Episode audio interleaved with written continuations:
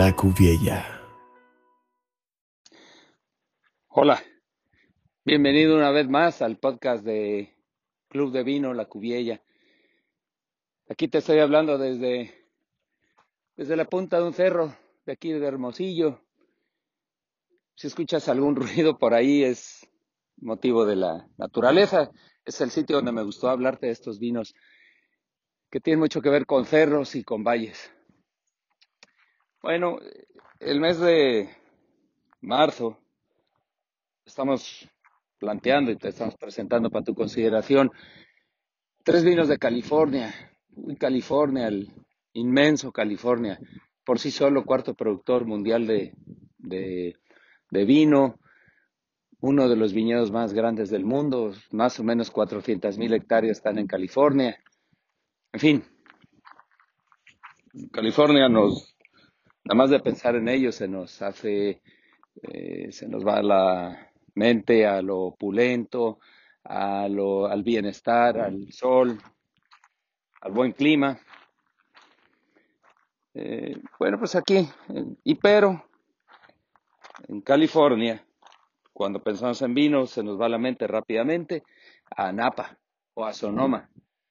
Incluso si somos más precisos, podemos pensar en, en Oakville, Johnville, Staxley o Alexander Valley, Russian River, todos estos Napa y Sonoma. O sea, pareciera que no saliéramos de ahí.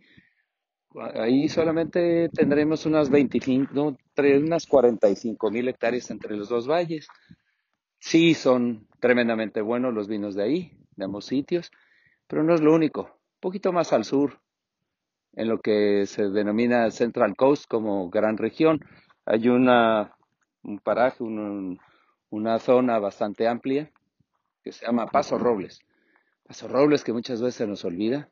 Paso Robles eh, es un, eh, yo le llamo así por hacer una comparación, un mini Languedoc, eh, porque tiene muchísimas posibilidades de producción. O sea, tiene cerros y valles, presencia de la corriente del mar, ausencia de la corriente del mar, por lo tanto, más, más calor.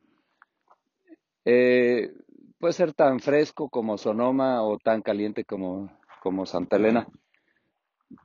Entonces, las posibilidades de producción son muy amplias, desde garnacha, que requiere mucho calor, hasta Pinot Noir, que es tremendamente delicada y amante del frío, Riesling, y al mismo tiempo eh, podemos tener ahí Roussan Blanc o Grenache Blanc, las uvas del Ródano.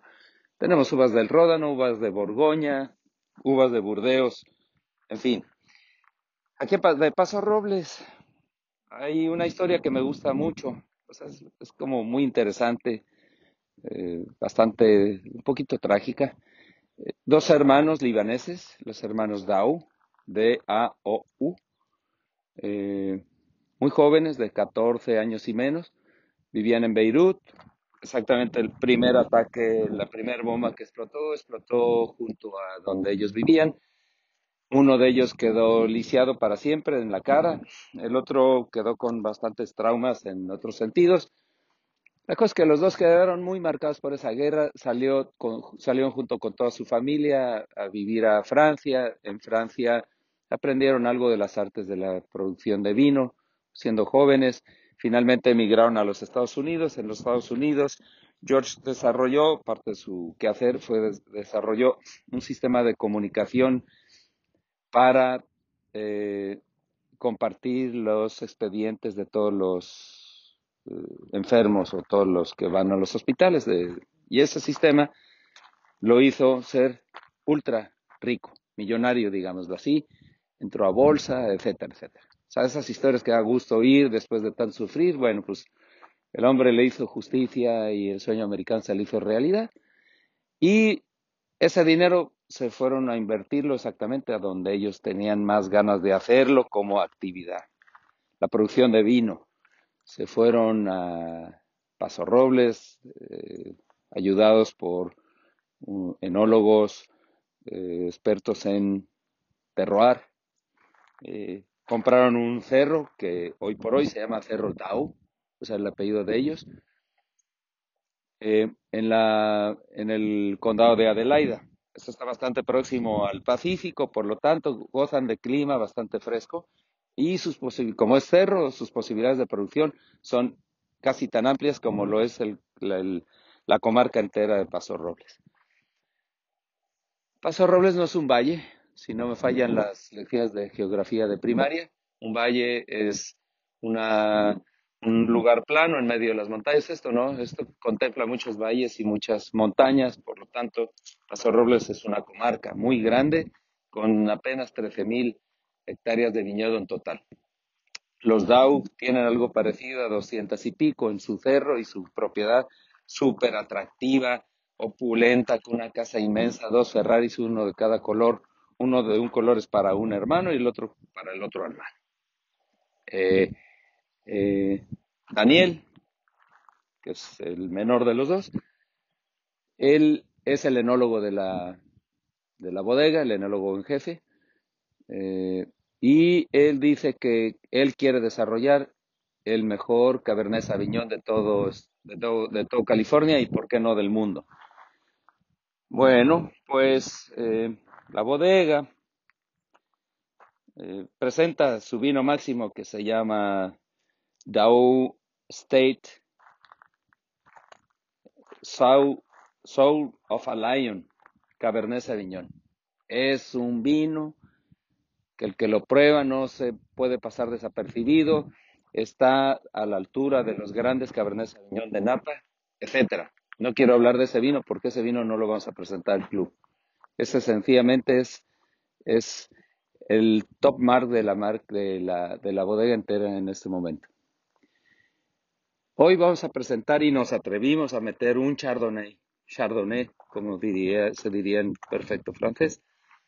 Chardonnay eh, de aquí pudiera parecerse a los Chardonnay de Borgoña del Sur, en el Maconais, eh, el Maconé, ya que estamos hablando francés.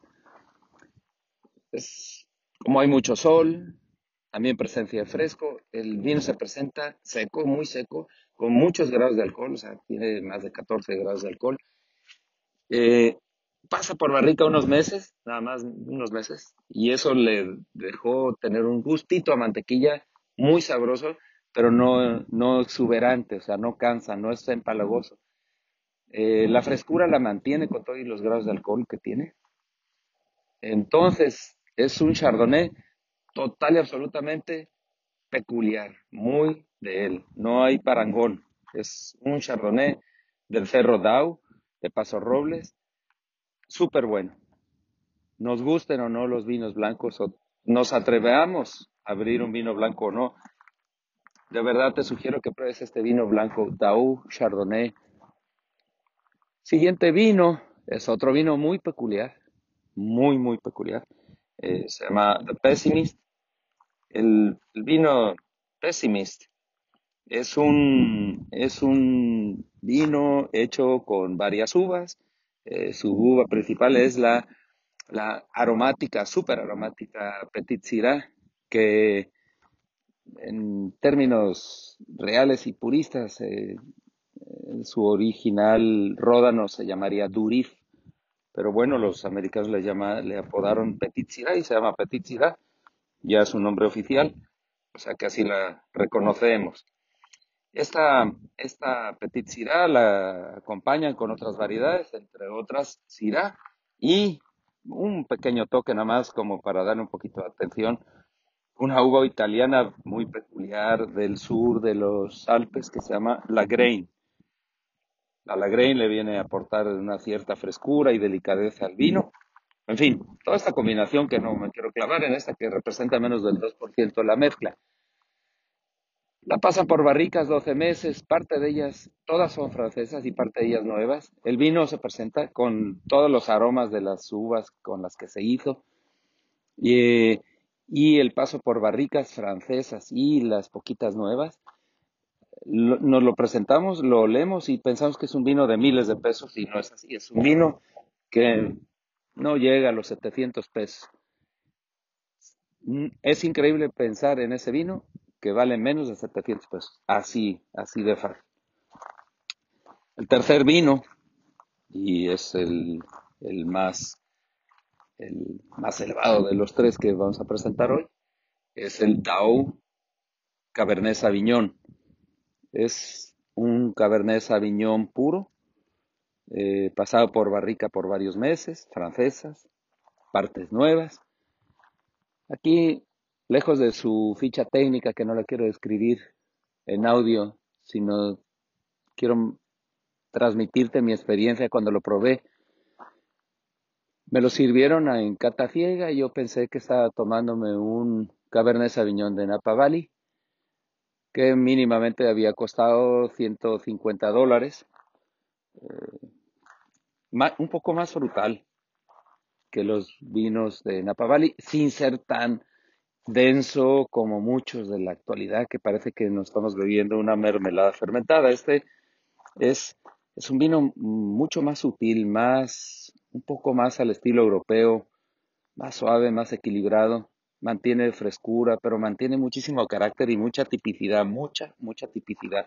Es una exuberancia de grosellas, de ciruelas pasas eh, y de casis, hasta un poquito de oro sus se presenta ahí en sus, sus notas.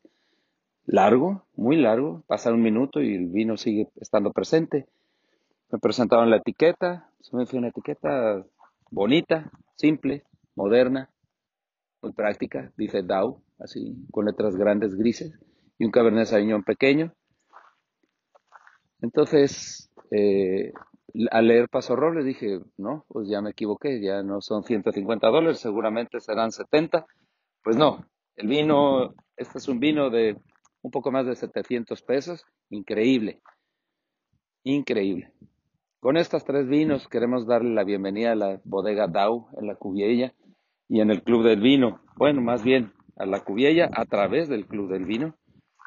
Ojalá y te haya llamado la atención, la historia, investigar más de estos vinos, que nos aceptes esta selección que de verdad que vale mucho la pena. Dau de Paso Robles. Muchas gracias. Hasta la próxima. Nos vemos en abril. Nos oímos en abril del 2020 Mes de mi cumpleaños, por cierto.